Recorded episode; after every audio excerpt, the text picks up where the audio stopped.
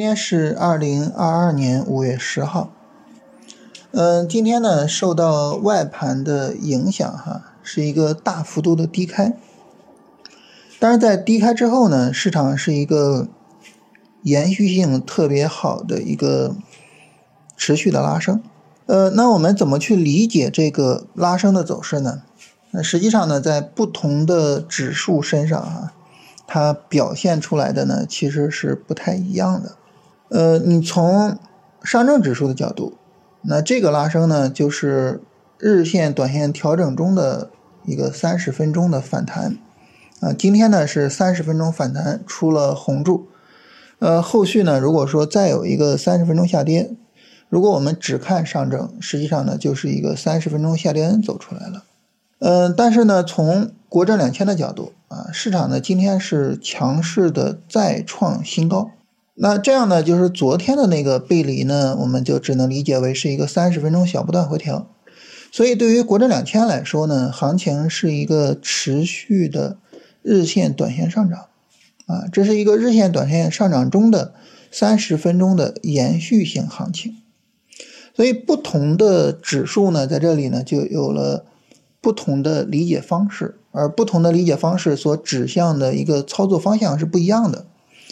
你从上证指数的角度呢，市场如果说再有一个新的三十分钟下跌啊，一个基本的三十分钟下跌 N 就走出来了，其实我就可以去跟踪短线的情况了。当然，从国证两千的角度来说啊，市场呢是强势的行情延续。在强势的行情延续的情况下呢，我需要耐心的等一个新的调整啊，耐心的去说，呃，市场什么时候能够调整展开，我能够去做短线。所以不同的指数的这个结论啊，区别是非常大的。那这种情况下，我们选择哪一种解读方式呢？嗯，这里呢就是两个，第一个呢。我们去看所有的指数里面走的最强的那个指数，啊，就是，呃，不同的指数是不同的走向，但是这不同的走向里面，啊，我重点关注的是走的最好的、拉升最强的那个指数的走向。那当然，我们关注的就是国证两千。所以从这个角度呢，我们就理解，就市场呢还是在一个上涨中。我要做短线调整，我需要重新等它的调整。呃，这样的话，有可能本周都来不及哈，可能得到下周了。这是一个角度，还有一个角度是什么角度呢？还有角度就是从板块的角度，就是我们关注的啊，我们关心的那些呃之前走的特别强的板块，有没有普遍的走出来日线、短线调整？那如果说呢，板块普遍走出来日线、短线调整，这就说明什么呢？这说明我们有大量的可以做操作的板块，以及这些板块中的个股。那这种情况下，很自然的，我们也可以视为啊，市场有充分的短线调整了，我就可以做了。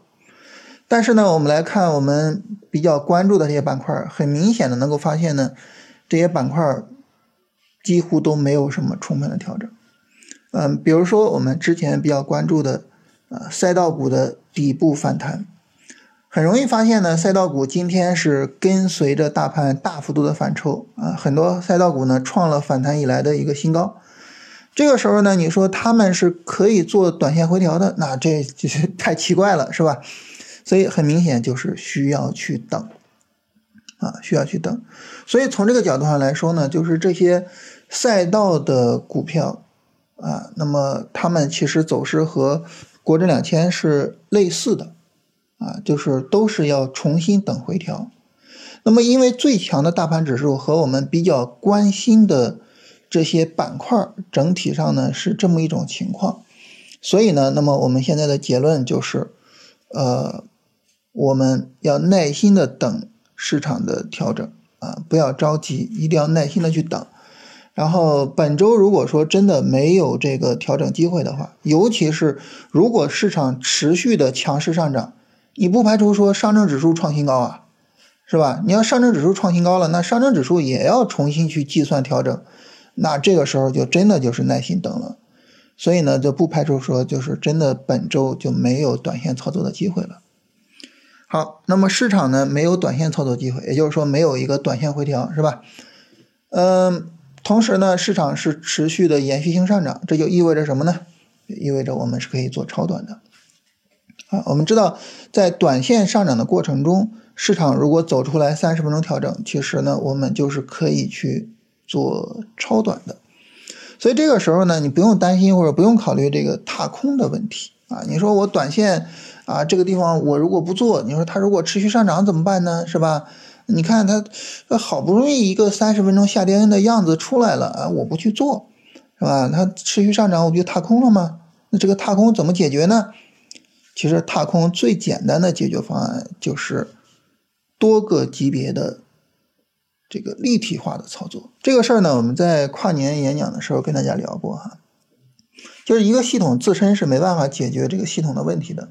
如果说呢，你想我就通过短线操作去解决就是踏空问题，这就意味着呢，你的操作很有可能会冒特别大的风险。其实这个时候呢，你的止损风险也是在提升的。那如果说呢，我想等着稳妥了再稳妥啊，然后止损风险很低的情况下，我再去做我的短线操作。然后你可能又会冒很大的踏空风险，所以你很难做到就是在一个系统内部，就是只使用短线操作的情况下，然后通过极其精准的行情判断，我既不踏空，同时呢又做得非常稳妥，这个是很难的，甚至可以说几乎不可能。那怎么办呢？其实最简单的解决方案就是我同时引入其他的操作级别。啊，你比如说，大家知道我现在是持有着定投的仓位，是吧？而且在不断的做定投。那你做定投的话呢，实际上你手里就是有仓位的。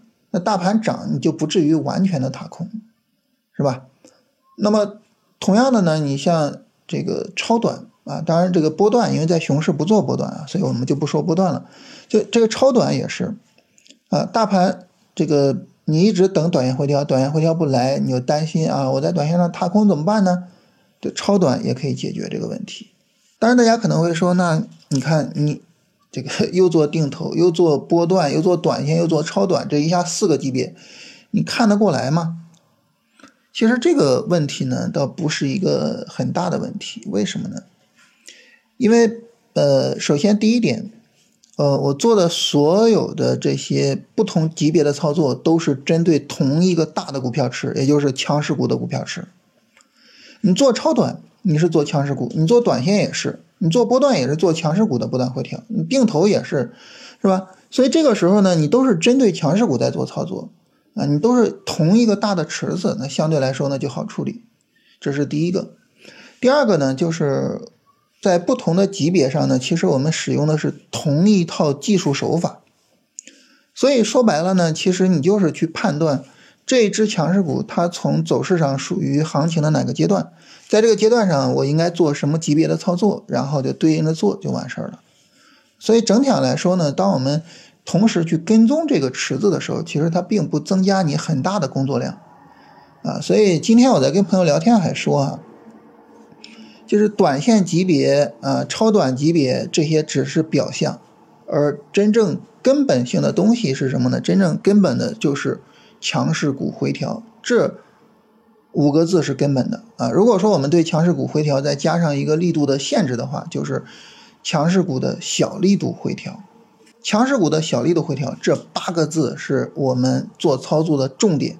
你至于说短线，至于说超短什么，这些都只是表象而已。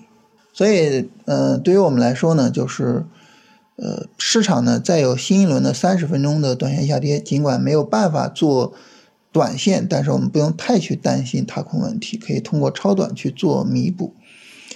嗯，你比如说今天这个创指，实际上就到今天下午的时候，创指一个五分钟下跌已经出来了。